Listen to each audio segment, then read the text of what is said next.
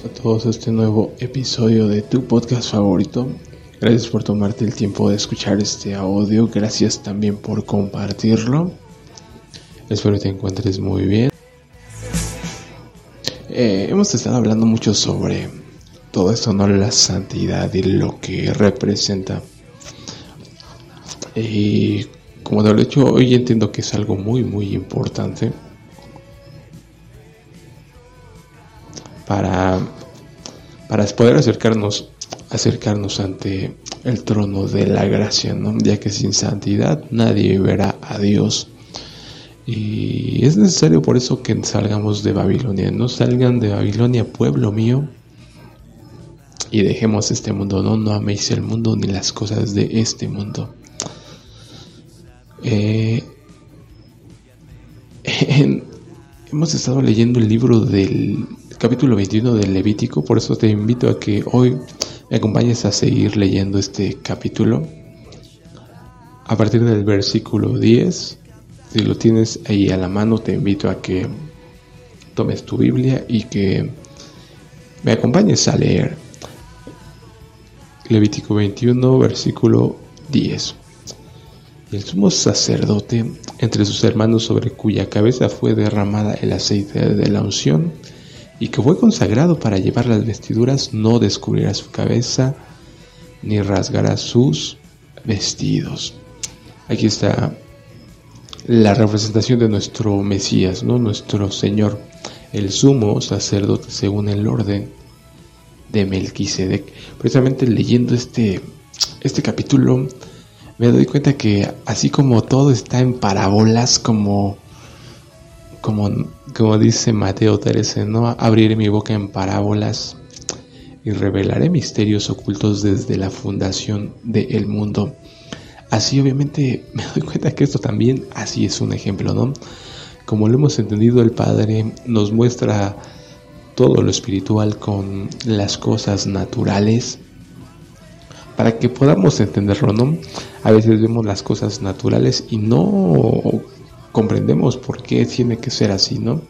Y lo vas a ver más adelante en este capítulo, pero es porque está apuntando a un principio mayor, no a principios espirituales, sombras de lo que está por venir. El aceite de la unción, y que ya, ya hemos también hablado de la unción, ¿no? Que obviamente representa esa unción del Espíritu Santo, ¿no? Tal cual como, como lo pudimos ver cuando la paloma, el Espíritu de Dios descendía en forma de paloma y se posaba sobre nuestro Señor Jesucristo, no la unción, y que fue consagrado para llevar las vestiduras, no descubrirá su cabeza ni rasgará sus vestidos, ni entrará donde haya alguna persona muerta, ni por su padre ni por su madre se contaminará, ni saldrá del santuario ni profanará el santuario de su Dios, porque la consagración por el aceite de la unción de su Dios está sobre él, yo Jehová. Ya que esta otra vez nos vuelve a dejar muy recalcado que este sumo sacerdote va a venir por una esposa virgen, tomar esposa a una mujer virgen, ¿no? Pura y sin mancha, sin arruga, ¿no? No tomará viuda ni repudiada, ni infame ni ramera, sino tomará de su pueblo una virgen por mujer. Hay que, grabarnos este versículo 14, ¿no? No tomará viuda ni repudiada, ni infame, ni ramera, sino tomará de su pueblo una virgen por mujer, para que no profane su descendencia en sus pueblos, porque yo Jehová soy el que los santifico. Y Jehová habló a Moisés diciendo, habla a Aarón y dele ninguno de tus descendientes por tus generaciones que tenga algún defecto se acercará para ofrecer el pan de su Dios, porque ningún varón en el cual haya defecto se acercará. Varón ciego o cojo o mutilado o sobrado o varón que tenga quebradura de pie o rotura de mano o jorobado o enano o que tenga nube en el ojo o que tenga sarna o empeine o testículo magullado, Ningún varón de la descendencia del sacerdote Aarón en el cual haya defecto se acercará para ofrecer las ofrendas encendidas para Jehová. Hay defecto en él, no se acercará a ofrecer el pan de su Dios. Del pan de su Dios, de lo muy santo y de las cosas santificadas, podrá comer. Pero no se acercará tras el velo, ni se acercará al altar por cuanto hay defecto en él para que no profane mi santuario, porque yo Jehová soy el que los santificó. Y Moisés habló esto a Aarón y a sus hijos, y a todos los hijos de Israel. ¿Qué nos está diciendo? Obviamente sí un principio físico, pero hay que entender que los principios físicos tienen que ver con principios espirituales. Vemos quebradura de pie, rotura de mano, varón ciego, cojo o mutilado, alguien que no es íntegro, alguien que no tiene una, alguien que no ve, ah, es, alguien ciego, ¿no? ¿Qué nos dice nuestro Señor Jesús? Más bien, ¿qué les decía a los fariseos? Ustedes son ciegos, guías de ciegos. ¿Por qué? Porque ellos no podían ver todo lo malo que estaban haciendo, ¿no? no podían ver que estaban cerrando la puerta del reino, que teniendo la llave no pasaban ni dejaban entrar a los demás, no cerraban el reino. Entonces vemos claramente eh, estas referencias, ¿no? A ciego, a cojo, ¿qué nos, qué nos dice alguien cojo? Obviamente nos indica alguien que no puede caminar bien. Entonces, ya sabemos los caminos, ¿no? Por eso es tan importante entender lo que representan los pies, las manos y los ojos, ¿no? Vemos que nuestro Señor Jesús nos enseñaba que el ojo es la lámpara del cuerpo, ¿no? Si tu ojo tiene luz, todo tu cuerpo tiene luz. Pero si tu ojo está en tinieblas, cuán oscuras serán las tinieblas en las que vives, ¿no? Por eso la importancia de que hayamos sido quitada la venda de nuestros ojos, que haya, haya sanado nuestra vista nuestro Señor, no precisamente en las iglesias, le dice tú estás desnuda, desnuda y ciega, no pide colirio para tus ojos. Por eso es tan importante que podamos ver para acercarnos a ministrar. Alguien ciego que se, hace, se acerca a ministrar al lugar santísimo, obviamente profana porque viene en pecado, ¿no? como lo vemos también los caminos, ¿no? Que nos dice Proverbios, aquellos que corren, que se apresuran a hacer el mal, ¿no? No siga a los malvados. Eso significa los pies, ¿no? Eh, aquellos que se apresuran a robar, a matar, a hacer el mal, ¿no? ¿Y qué, te, ¿Y qué es lo que te lleva hacia esos caminos? Tus pies, ¿no? Por eso vemos que se hace esta esta representación parábola ejemplo de cojo, mutilado, sobrado, quebradura de pie o rotura de mano. Obviamente la mano, las manos nos representan nuestras obras, no nuestras acciones, ya que obviamente sabemos que con las manos se puede cometer asesinato, se puede cometer robo, por eso tenemos que presentarnos con manos limpias delante de nuestro Padre. Por eso todo esto que, se representa aquí es un principio que nos lleva a que cuando nos acerquemos al lugar santísimo tenemos que ir con manos limpias, con, caros, con corazón puro, como nos dice en estas iglesias, ¿no? Pide vestiduras limpias, Pide colirio para tus ojos, para que podamos acercarnos a ministrar correctamente y no profanar el santuario, ¿no? Obviamente las algo muy interesante que me resultaba que obviamente los defectos en la piel se asocian mucho a la lepra, que, que realmente no es lepra, sino, sino un término hebreo, sarat, que en sí, cuando vemos el caso de, Miriam, la hermana de Moisés, se contamina con esta lepra porque habla mal de Moisés. Entonces debemos entender que el Levítico cuando nos habla de esta lepra se refiere a la lengua, a la lengua maligna, ¿no? a los chismes, a este mandamiento de no dirás falso testimonio. Entonces cuando entendemos todo esto, nos damos cuenta que los problemas de la piel que representan es esto, ¿no? La lengua, la lengua maligna. Por eso entendemos que cuando Miriam habla en contra de Moisés, junto con Aarón, los dos hablan en contra de Moisés porque toma una esposa cusita, ¿no? Y vemos que es castigada con esta lepra, ¿no? Por eso entendemos que las enfermedades de la piel son una representación que es algo muy profundo, que precisamente estaba escuchando a una amada hermana y cuando analizamos todo este contexto de la lepra en Levítico, nos damos cuenta que la lepra podía invadir el cuerpo, la ropa y la casa, ¿no? Pero una vez que la casa estaba contaminada, había que derribarla toda. ¿Qué representaba esto? Que obviamente era tal el pecado que inclusive la casa se había contaminado, ¿no? ¿Y a qué nos lleva esto? Que tenía que ser destruida la casa y las piedras tenían que ser llevadas a un lugar inmundo. ¿Qué quiero decir con todo esto? que el templo de Jerusalén se contaminó con esta lepra, con esta lepra y tuvo que ser destruido, ¿no? Por eso el Eterno permitió que el templo, su lugar, su habitación entre los hombres fuera profanado, ¿no? Porque estaba totalmente contaminado de lepra.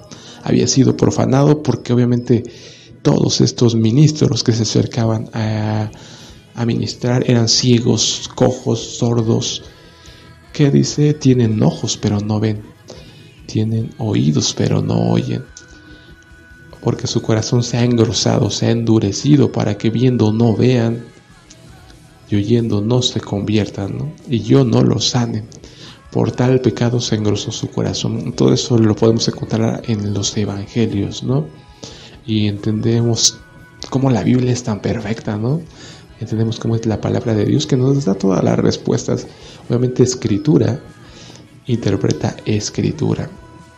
Ella teniendo las explicaciones de nuestro Maestro, de nuestro amado Señor Yeshua, entendemos exactamente lo que pasó en el templo y las representaciones, porque sí, cuando yo leí esto, como que sí parece algo severo, ¿no? Tú puedes decir, pero sí nació cojo, y o si nació ciego, etcétera, etcétera, no sé qué culpa tiene, ¿no? Lo más, lo más normal como seres humanos que somos orgullosos y necios sería eso, ¿no? Pero pobre, ¿no? ¿Cómo es posible que Dios tan severo, que, etcétera, etcétera, ¿no? Pero ya entendiendo por qué, inclusive recuerdas la parábola de aquel ciego, ¿no? Porque obviamente se tenía esa creencia de que como el pecado está asociado a los defectos físicos,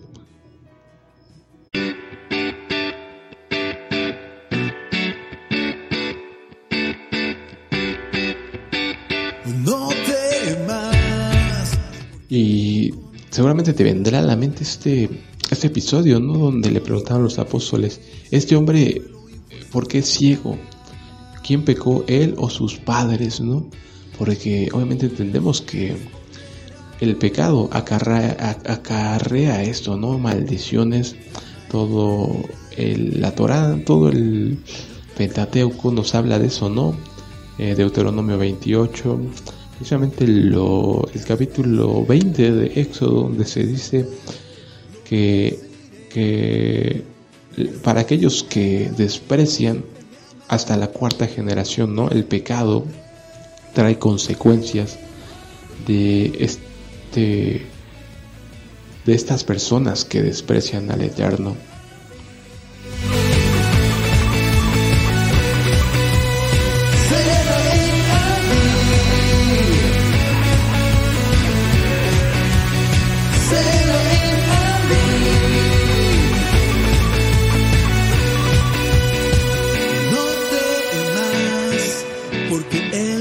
Éxodo 20, capítulo, versículo 5.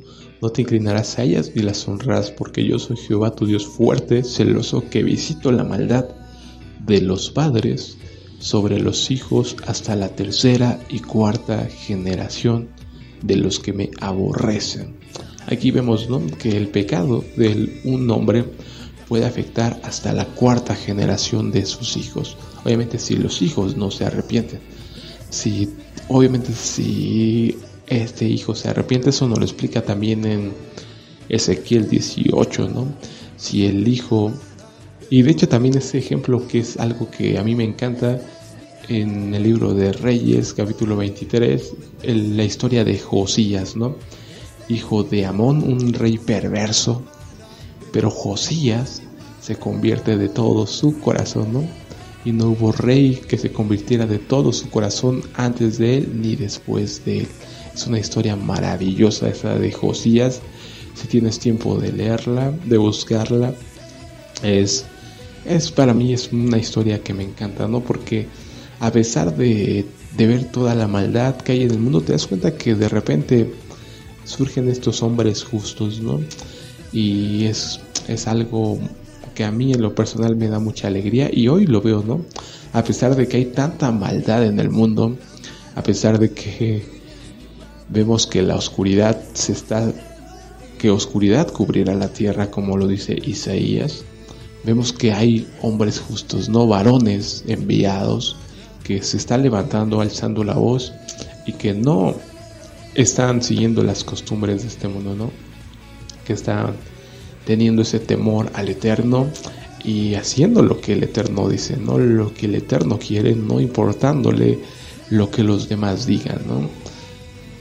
Y así en ese momento Josías encuentra los rollos de la Torah el Sefer Torah y le, son leídos y entonces cuando él ve la abominación que estaban haciendo, ¿no? Le son abiertos los ojos, precisamente el agua de la palabra, le muestra la aberración en la que estaba todo Jerusalén, ¿no? El reino de Judá ya se habían separado en ese momento la casa del norte y la casa del sur, la casa de Israel y la casa de Judá. Josías era rey de la casa de David, reinando en Jerusalén, y se convierte de todo su corazón, ¿no? Es maravillosa esa historia. Pero así es como vemos que qué representación tiene esto del pecado, ¿no? De ser sin defecto.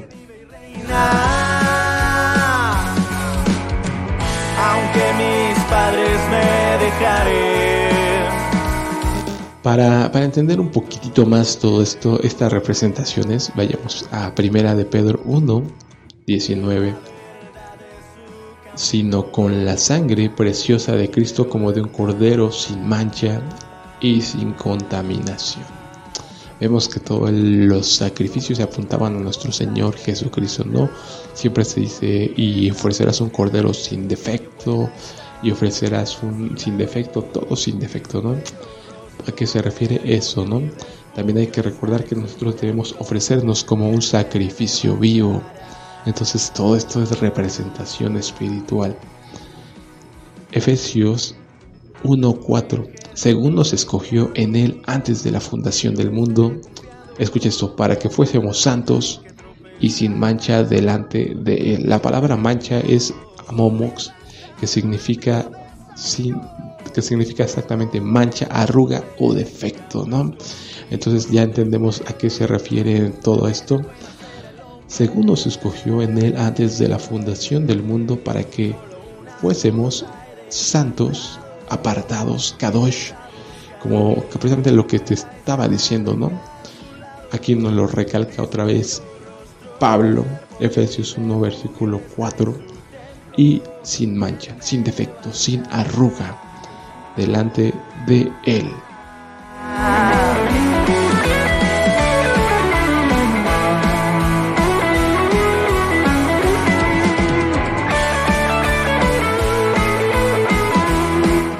Efesios 5, 25 Maridos, amad a vuestras mujeres, así como Cristo amó a la iglesia y se entregó a sí mismo por ella para santificarla, habiéndola purificado en el lavamiento del agua por la palabra. Aquí nos deja también claro Pablo, ¿no?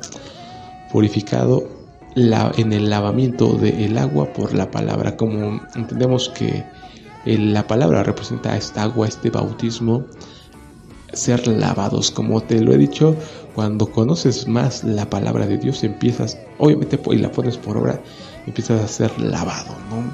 Porque empiezas a dejar tus malos caminos. Entonces, es que es lo que cuando tú tienes que tomar una decisión, sabes exactamente qué es lo que quiere el Padre, ¿no? Eso también lo dice Pablo en Romanos 2. Tienes la ley y sabes lo correcto, ¿no? Tienes la forma de la ciencia y de la verdad en la ley. Te apoyas en la ley. Y así es lo que pasa cuando tú ya conoces la Torah. Obviamente ya sabes que tienes que que obviamente que si robas tienes que que reponer un 20% extra y cosas como esa, ¿no? Que si tu peor enemigo se cae su buey y tú lo tienes que ayudar, ¿no? Hoy obviamente entendemos que ya no hay bueyes, pero hoy entiendes que si tu peor enemigo se le descompone su carro, es tu obligación ayudarlo, ¿no? Y así, etcétera, etcétera, ¿no? Respetar a los ancianos, viudas, cuidar a las viudas y a los huérfanos, todo este tipo de reglas, ¿no? que son maravillosas, habiéndola purificado en el lavamiento del agua por la palabra. Escucha esto a fin de presentársela a sí mismo una iglesia gloriosa que no tuviese mancha ni arruga ni cosa semejante, sino que fuese santa y sin mancha, ¿no? Obviamente todas estas palabras de, de el griego representan eso, ¿no? Como te lo he dicho, si vas al, griego te darás cuenta que habla sin defectos, sin arrugas, sin mancha, tal cual lo que nos está diciendo Levítico 21, ¿no? Que obviamente también se está refiriendo aquí a su esposa, ¿no? Una esposa que no tuviese mancha, que nos decía que el sacerdote no tomaría ni mujer viuda, ni repudiada, ni ramera, ¿no? que nos dice iglesia gloriosa, que no tuviese mancha, ni arruga, ni cosa sino, sin semejante, sino que fuese santa y sin mancha.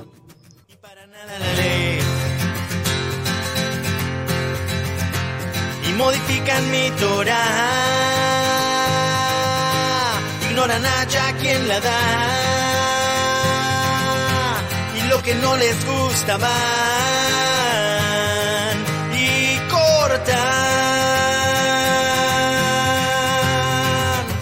Todas las instrucciones en el Sinaí vinieron solo de mí. Judas capítulo 1 versículo 24 y aquel que es poderoso para guardaros sin caída. Vemos obviamente esto, ¿no? Sin caída. Hay que, ¿A qué te representa esto? Obviamente que decía cojo, no representa obviamente los pies, ¿no? Sin caída. Alguien que pueda estar caminando firme, ¿no? En el camino estrecho. Y aquel que es poderoso para guardaros sin caída y presentaros sin mancha, delante de su gloria con gran alegría. El único y sabio Dios nuestro Salvador sea gloria y majestad, imperio y potencia, ahora y por todos los siglos. Amén. Obviamente lo mismo, ¿no? Como te digo, la palabra momos es sin arruga, defecto, mancha, ¿no? Exactamente es lo mismo. Por eso entendemos que, que cualquier, ahora sí que cualquier palabra que utilices es correcta, ¿no? Sin defecto, sin mancha, sin arruga. Es tal cual, no lo que representa todo esto pueblo mío, escúchame, conocimiento te daré para que seas santo y puedas verme. Me vas a amar de corazón, con tu alma, con tu mente, con tus fuerzas y a tu prójimo como a ti mismo te amas. Y si me amas, guardarás mi mano. Apocalipsis 14, 4. Estos son los que no se contaminaron con mujeres, pues son vírgenes. Estos son los que siguen al Cordero por donde quiera que va, esos fueron redimidos de entre los hombres como primicias para Dios y para el Cordero. En sus bocas no fue hallada mentira, pues son sin mancha delante del trono de Dios.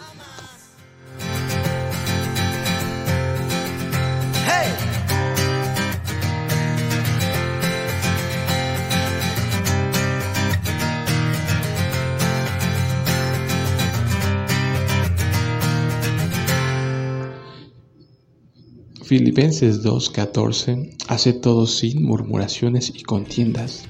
Escucha esto, para que seáis irreprensibles y sencillos, hijos de Dios, sin mancha, sin defecto, ¿no?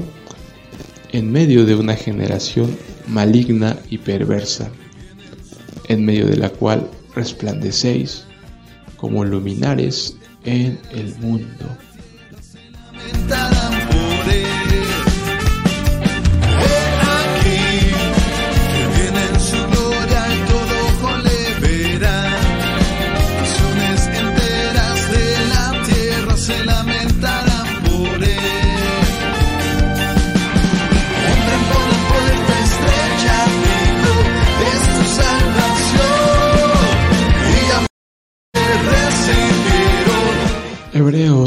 Capítulo 7 versículo 22.